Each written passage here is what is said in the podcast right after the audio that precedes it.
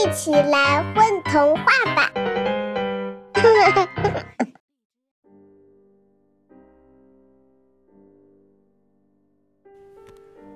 亲爱的，大朋友们、小朋友们，大家好，欢迎收听《混童话》，我是你们今天的童话主播合唱。今天我要给大家带来的这个童话故事，它的名字叫做《星星茶》。这是一个非常暖心的童话故事。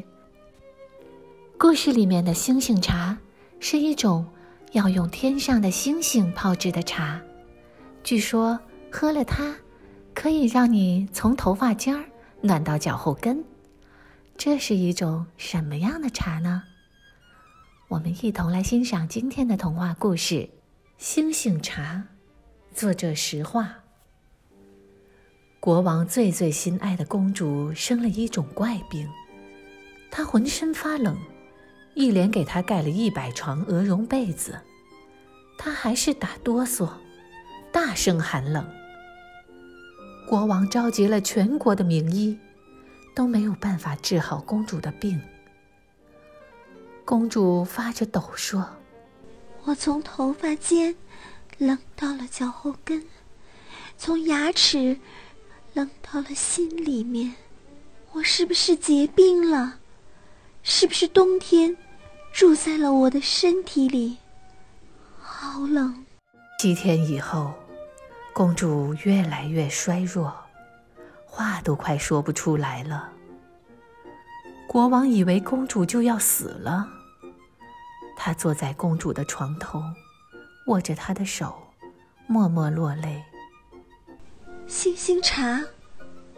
小时候，妈妈，公主拽着国王的手，像是回到小时候，用跟父亲要糖的小姑娘的语气说道：“星星茶，那是世界上味道最好的茶呀。”国王死去的王后，最擅长做星星茶了。她去世以后，也没谁再会做星星茶。国王拿出一个锁得紧紧的盒子，从里面取出最后一点星星茶。那是王后留下来的。他赶紧把茶放在茶杯里，吻了一下茶杯，星星开始在茶杯里跳跃、闪烁。旋转，不一会儿，一杯冒着热气的星星茶就泡好了。公主一口一口喝下星星茶。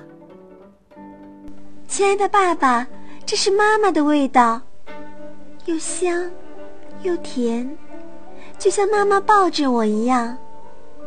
我的头发开始感到像太阳晒着一样暖和了，我的牙齿和舌头也热起来了。喝完星星茶的公主，终于沉沉睡去。可是，星星茶的数量毕竟太少。第二天，公主又恢复了原状，她还是冷得发抖。国王派人张榜宣告，寻找全国会做星星茶的人。第二天。王宫外面就排满了自称会做星星茶的人。一个老妇人牵着一颗发着温柔的黄色光芒的星星，进了王宫。这颗星星是我的孩子。有一天，它掉进了我家的院子里，我就一直把它养大。我可以。把它献给国王，您可以把星星的心挖出来，一定能治疗公主的怪病。老妇人说：“星星像一个孩子一样，在国王的宫殿里滚来滚去，地板被他弄得像是撒上了金粉，闪闪发光。”善良的国王。当然不愿意挖走星星的心。女仆们前来告诉国王，公主盖上了一百零一床鹅绒被，依旧身体如同寒冰，奄奄一息。国王迅速召见了第二个自称会做星星茶的人，这是一个魔法师。那我曾经去过天空旅行啊，当然是布满星星的天空。哎，我用一张捕星星的网，在银河里捞到了许许多多的小星星。哎，我把它们拿回来晒干以后，碾成粉末，哎，做成了这道星星茶。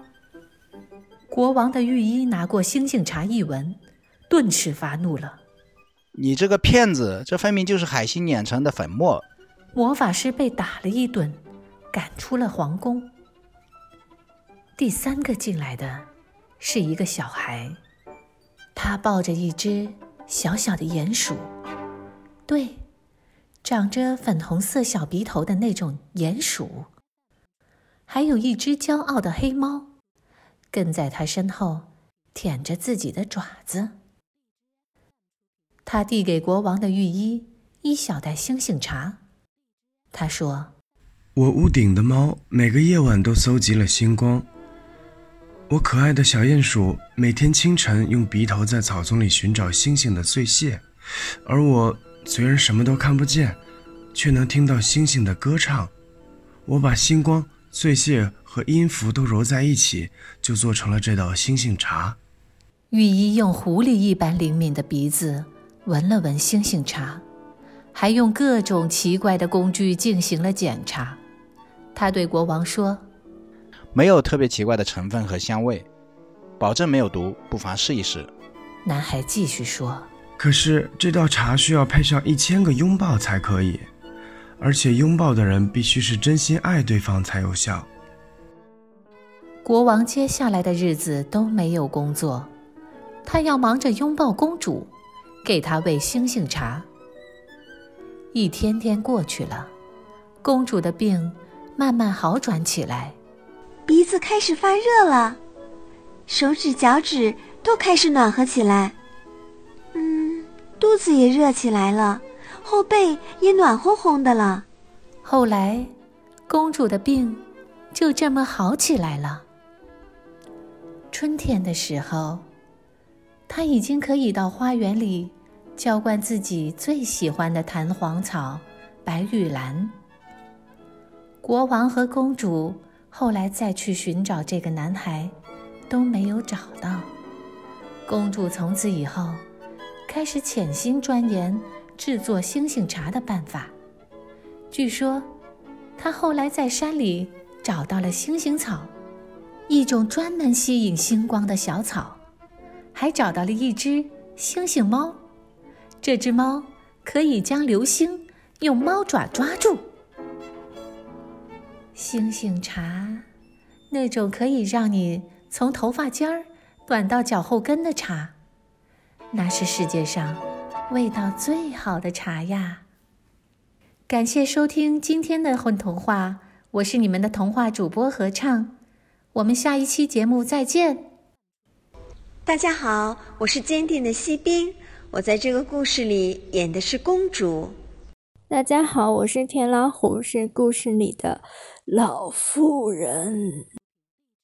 大家好，我是吴宇森，在故事里扮演那个冒牌的魔法师。大家好，我是胡斯克，在这个故事里面，我扮演的是国王御医。大家好，我是陈老师，是故事《星星茶》里的大男孩。宝贝儿，你们在干嘛呀？嘘，我们在听。